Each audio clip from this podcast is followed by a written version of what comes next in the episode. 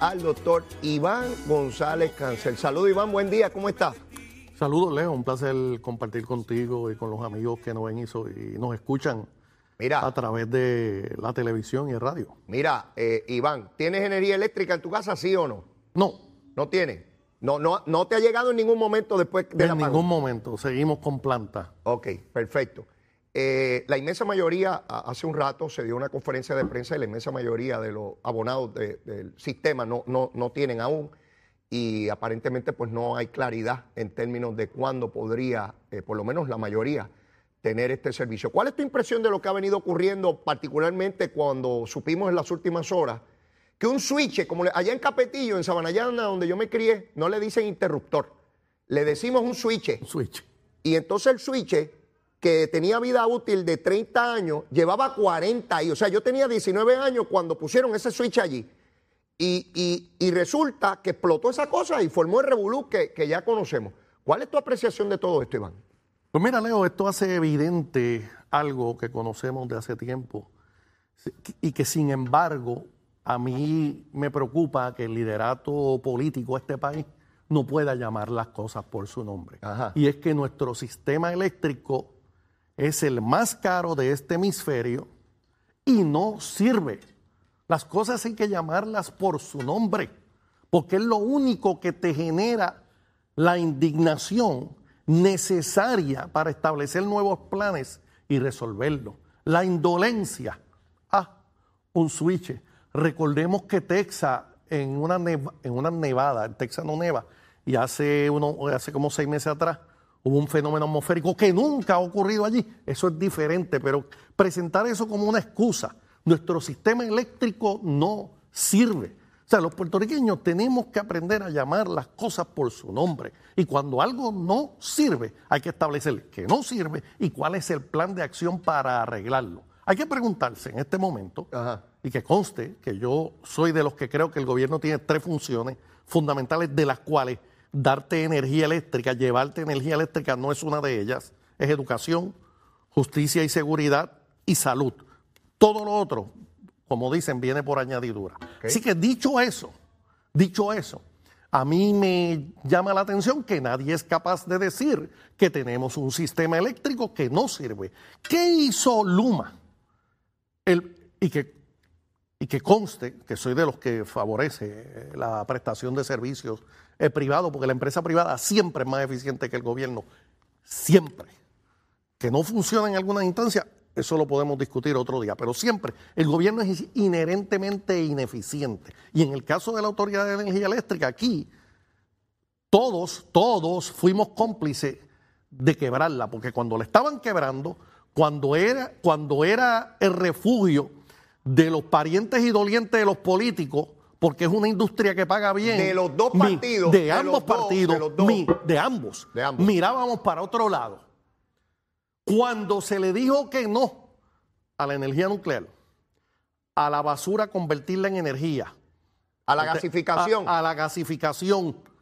Cuando le dijimos que no, yo no sé si los amigos recuerdan que cuando se estaba hablando de los molinos de viento salió una gente protestando de que podían este, chocar con los pajaritos. Cuando le dijimos que no a todas las alternativas, todos miramos para otro lado y fuimos cómplices. Pero ha llegado el momento en que tenemos que aceptar que este sistema no sirve y que un interruptor que se cayó por viejo y se quemó, ¿dónde están las redundancias que se supone allá en este sistema? No hay que ser ingeniero para usted saber que si tiene este circuito por acá y se cae este circuito, pues debió haber habido este otro.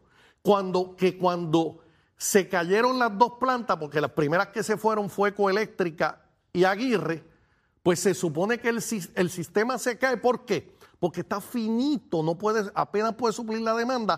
Se le cayeron 800 megavatios y todas se apagaron en cadena.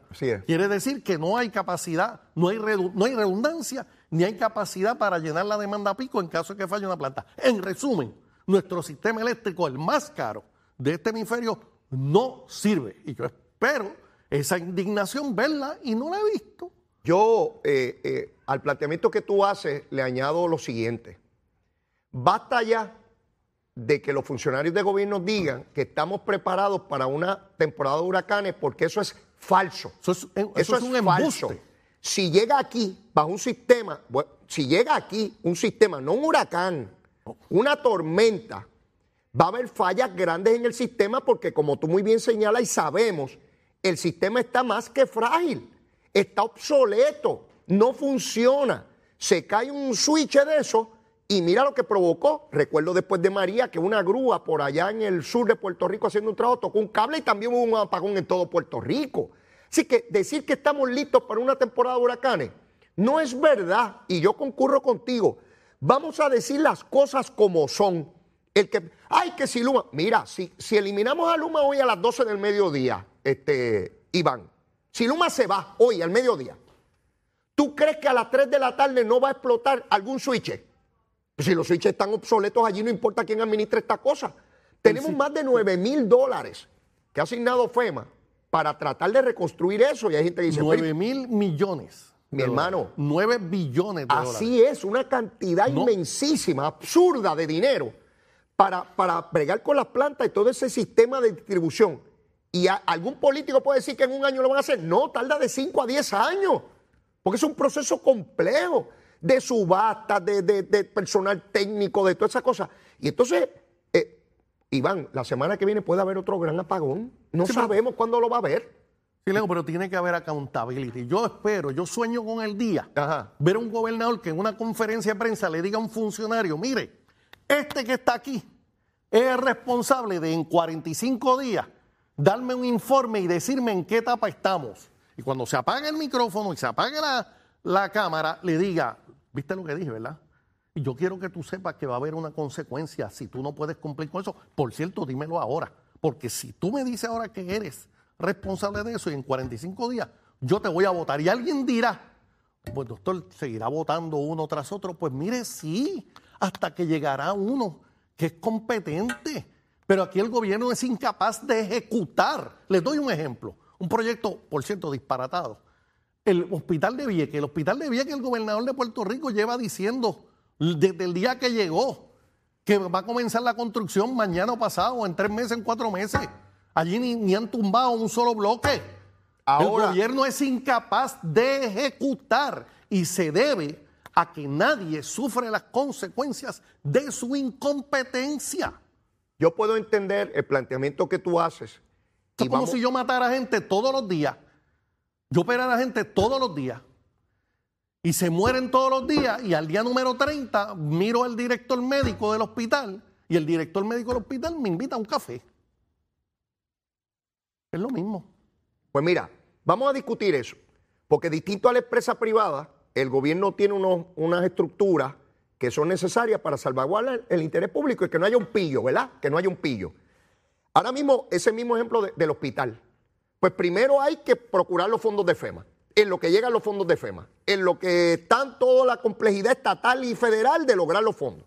Una vez están los fondos hay que hacer una, una estrategia de cómo se va a llevar a subasta para demoler lo que está, para entonces otra subasta de quién lo va a construir. El que no se lleva a la subasta te lleva al tribunal y te tiene dos, tres meses, un año, qué sé yo.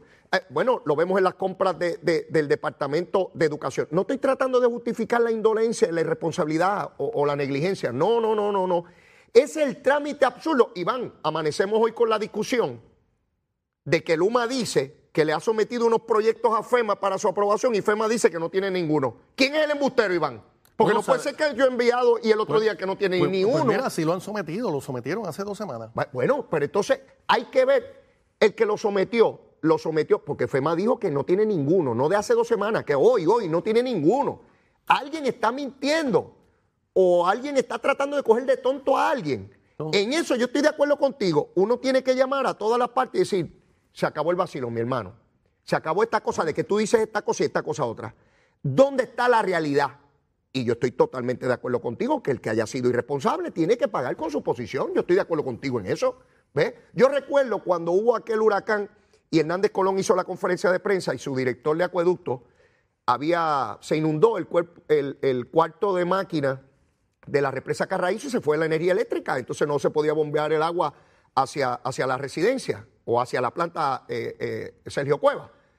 Y estaba el director de acueducto y Rafael Hernández Colón se vira y le dice, ¿y cuándo usted cree? Y él dijo, yo no sé, Y Hernández Colón le dijo, mire, usted le dice y tiene tantas horas. Y el pueblo dijo que Hernández Colón era tremendo. Pero ¿sabe qué? No se pudo hacer en hora. Parecía un ejercicio de, de que yo soy machote, pero al final de cuentas los procesos son sumamente complejos, este, eh, Iván. Y ahorita Leo. me decía fuera del aire sobre educación, que se perdían dos dos Ahora días mismo, lectivos. ahora mismo. Ajá. ¿Tú tienes alguna explicación por qué las clases en nuestros niños en el sistema público se deben cancelar? Pues, Yo de- cogí clase debajo de un palo de almendra en Levitown y en Utuado. ¿tú, tú crees que los ¿Por gremios, qué? ¿Tú crees que los gremios estarían dispuestos a que sus maestros vayan debajo de un palo? Te pregunto. El que no esté de acuerdo lo llevamos a la corte. Ajá. Pero la prioridad es del sistema de educación y debe ser prioridad de todos nosotros educar a nuestros niños. Truene, llueve, relampaguee o no haya luz. Pues te planteo. Y no hay energía para. para No, eh, y después dice que los empleados vayan hoy a chequear la planta física. Señores, se fue la luz, no fue un huracán, no fue un temblor. pero, pero te O sea, pregunto. cosa más absurda. Te pregunto, nada más para, para la ejecución, porque siempre, siempre hablando es más fácil, Iván. Vamos a ponerte las cosas tranquilitas, ¿eh?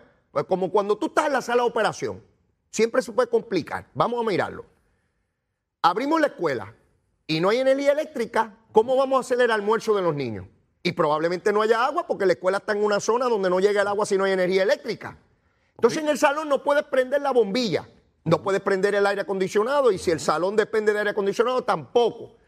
Por tanto, tienes una medida cautelar, pues cerramos todo, pero tú me decías algo, que escuchaste al, sub- al jefe del, del departamento decir que se perdieron dos días lectivos y que tú hubieses esperado que diera, pues hay un mecanismo provisional eh, o Para contingente. sustituir esos dos días lectivos, no, Y- todo se acabó con y- que cancelamos esos días lectivos. Y- y yo- qué? ¿Y, y, y? Y yo- ¿Entiendes? yo debo- pero, pero más aún, quiero Ajá. enfatizar en lo que tú acabas de decir. Pues, ¿sabes qué? Ajá. Nuestra gente, yo estoy seguro que entendería, Ajá. ¿entiendes? No dar clase en un salón que no tiene electricidad, pero que los, ne- los niños reciban sus clases. Las escuelas, pues mira, hay unas escuelas que cocinan con, eh, con, Con leña. electricidad, pero hay un montón que cocinan con, Con gas. gas. ¿Ok? Y, y vuelvo y te repito, sería un mensaje muy positivo que quizás necesita nuestra sociedad, que nosotros vamos a darle prioridad a la educación de nuestros niños por encima de cualquier obstáculo. ¿Entiendes? Pero no. Yo te hago un cuento a ti. Si cierran las escuelas y le dicen a los maestros que las escuelas están cejadas pero que no van a cobrar.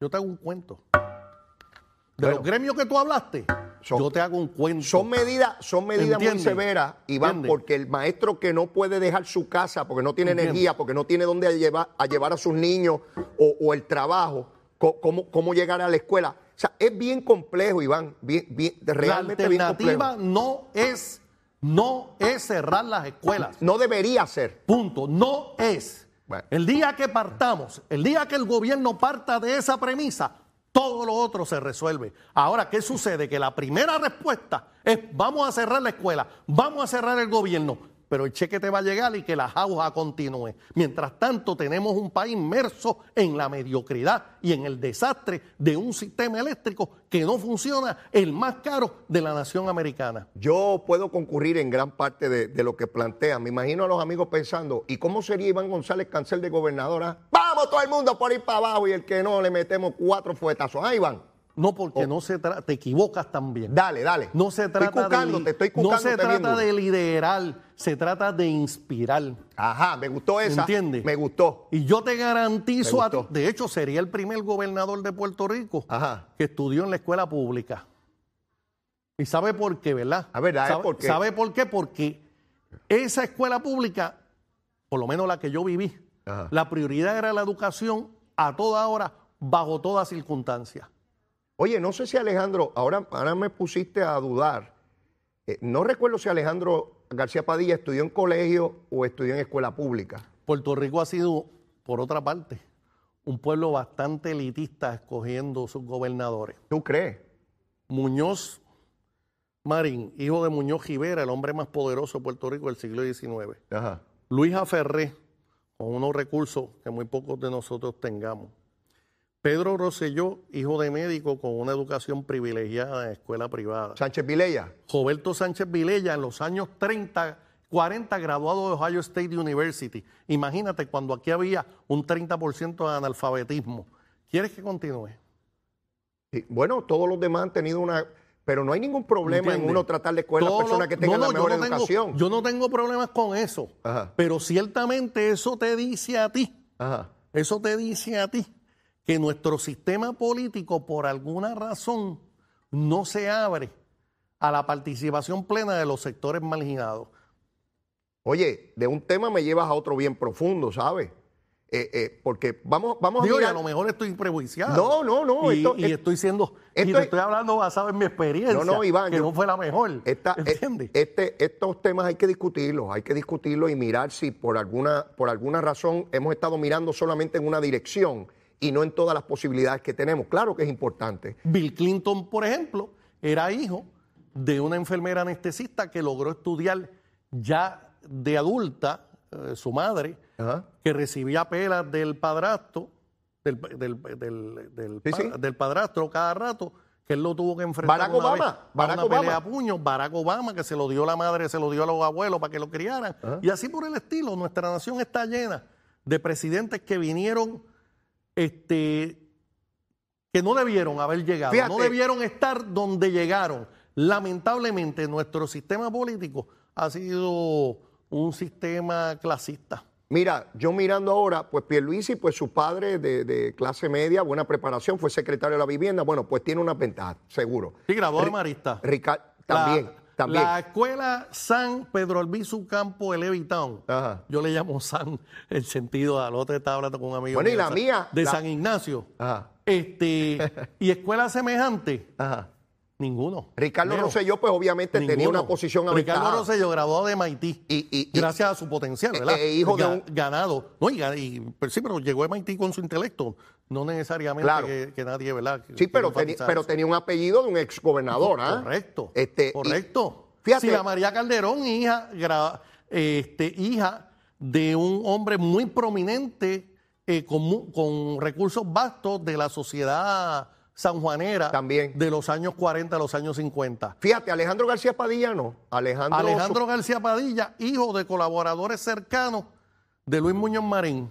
Sí, pero, pero Eh, Aníbal Acevedo Vilá, graduado de San José, hijo a su vez de un colaborador muy cercano, Muñoz Marín. Y- y- Todos han estado conectados de una manera u otra, o conectados políticamente o conectados socialmente. Pero el hijo- gente como el hijo de Paco y Zulma, cero. Ok, está bien, tomo, tu punto y yo creo que ciertamente necesitamos abrir espacio en esa dirección. Es como lo que se logra ayer al confirmar eh, eh, a, la juez Jackson. Eh, estamos hablando de la primera mujer negra al Tribunal Supremo de los Estados Unidos, un, un tribunal de más de 200 años, que estuvo dominado solamente por hombres y hombres blancos. Finalmente llega un hombre negro, finalmente llegan mujeres, finalmente llega una mujer negra. Este, ciertamente nuestra sociedad tiene que moverse en, en el proceso de democratización, pero eso requiere también participación. No van a irte a buscar a la casa y no te lo van a hacer fácil. El proceso es bien complejo porque el hijo de Berta y, y- y Don Leo, pues llegó y Papichón probablemente mucho volé, pero llegué a ser presidente del partido, candidato a la alcaldía de San Juan, legislador y ahora abro gusanga aquí en este programa. Pero, pero uno tiene que meterse y uno tiene que tener voluntad. No, no. Y los amigos que nos están viendo, sepan que ese niño, por cierto, lo tienen posiblemente al lado, jugando, en vez de estar eh, En la escuela. en la escuela. Recuerde que ese hijo que- o hija que está viendo tiene posibilidades de ser lo que quiera Así ser, es, así es. siempre y cuando se dedique y haya un elemento fundamental además de educación y es amor en ese hogar. Si hay esos dos elementos, educación y amor, ese hijo suyo, esa hija suya va a transformar el planeta. Recuerde eso y eso es fundamental que su hijo o su hija lo sepa. Iván, ese mensaje es demasiado poderoso e importante y me recordaste de inmediato una conversación que tuve. Tendría yo, qué sé yo, era un adolescente. Y están estas dos personas bebiendo whisky con agua de coco en el colmado de mi viejo. Tenía un colmadito, tenía un área, la gente se el palo. E iban allí dos abogados, dos abogados, ya mayores, whisky con agua de coco. Y uno de ellos me pregunta, oye, ven acá, ¿y qué tú vas a hacer? Va, cuando sea grande, va en el colmado. Y yo le dije que yo quería ser abogado. Y uno de ellos me miró y me dijo, no, no, pero no, no, puedes seguir aquí en el colmado de tu papá y trabajar. Porque él entendía que el hijo de un dueño de un colmadito No en un barrio tenía que ser el dueño de un colmadito en el barrio, que yo no podía aspirar a más. A mí se me grabó aquello porque aquel hombre lo que debió haberme dicho es, claro, estudia, echa para adelante, tú puedes lograrlo. No, Iván me dijo que me quedara donde yo estaba, que yo no podía seguir adelante. o sea, que el que esté en el barrio, en el residencial, en la parcela, tiene que quedarse allí en su sucesión. Pues mira, tenemos experiencia en común. Un colega, amigo mío, está vivo todavía, sí, Dios le dé muchos años, cirujano cardiovascular, profesor de la Escuela de Medicina. Cuando yo era estudiante de cirugía, le digo, doctor, yo quiero ser cirujano cardiovascular, a ver si usted me puede ayudar. Uno siempre está buscando, ¿verdad? Una carta de recomendación, una buena evaluación. Ajá. Eh, muchacho, olvídate de eso, eso es imposible. ¿Imposible? Eso es imposible. Todavía me recuerdo. Era, de hecho, recuerdo hasta la fecha, era un 27. No me digas que recuerdas la fecha que de junio, era un jueves, 27 de junio del año 1985, 85, 1987 Wow, así de duro fue que recuerdas el día Recuerdo la fecha, en que te porque yo venía de una rotación en Minnesota, iba a empezar mi cuarto año, iba a empezar mi cuarto año y por unos días estuve en esa rotación, que era la rotación de cirugía cardíaca, y fue el mes de junio y recuerdo la fecha, y, se operaba los jueves. Así que por eso lo recuerdo. Iván, y una vez culminaste todo este proceso. No, no hice lo que todo el mundo esperaba. ¿Que no lo hiciste? no. ¿Y qué no lo hice, a día de hoy él no lo sabe. Bueno, ya se enteró aquí. Entiende. Sí, pero yo no creo que él se acuerde no. del hecho como maestro que le digo. Y yo creo que esa la misión fundamental de un maestro, si tú me preguntas, inspirar. de los médicos es mitigar el dolor. De los maestros, ah, inspirar. Lo que dijiste de los gobernantes, inspirar. ¿Entiendes? Inspirar. Esa es la función fundamental de un maestro. Claro. Que un maestro decida el camino opuesto, me parece que él hace un Que te diga que es imposible. Que diga que es imposible, ¿entiendes? Y entonces con, con la buena suerte o la desgracia, algunos dirán, ah. de que, pues, y por eso cuando comenzamos esta conversación, yo no tomo de muy buena forma que me digan no se puede. Sí, no, no, ya entiendo. Entiendo muchas cosas y, entiendo tu manera de ser cuando te retan, cuando te dicen que, que, no se puede hacer. Iván, ¿podemos invitar a almorzar a ese gran doctor que todavía está por estos lares o no? Vamos a invitarlo a almorzar, yo quiero verlo y conocerlo y hablar con él. Eh, después hablamos con calma, porque yo quiero, yo quiero, pero yo quiero que tú estés, si tú no estás no vale. Yo quiero que estemos los tres almorzándonos. Mira, yo almorcé guinea, esta semana almorcé guinea en un restaurante allí en Miramar. Lo invitamos a comer una guineita. a, ver, a, ver, a, ver, qué le parece a él. guinea guisada con arroz con gandules. Oh, tremendo. Mira, Iván, nos quedan muchos temas y, quiero después de la pausa que vayamos eh, sobre ellos, porque quiero tus expresiones con relación a lo que ocurre en Salinas y el crimen ambiental que se da allí. Las expresiones de Carmen Yulín de que quiere correr para comisionada residente en Washington, pero no está clara si va a ser por el Partido Popular o no. Eh, y de igual manera, el proyecto que radica Richie Torres con relación a que Puerto Rico eh, salga lo más pronto posible de la Junta de Supervisión Fiscal y que a su vez se mueva hacia la estadidad para Puerto Rico. Pero todo eso después de la pausa, Iván, llévatela, chero.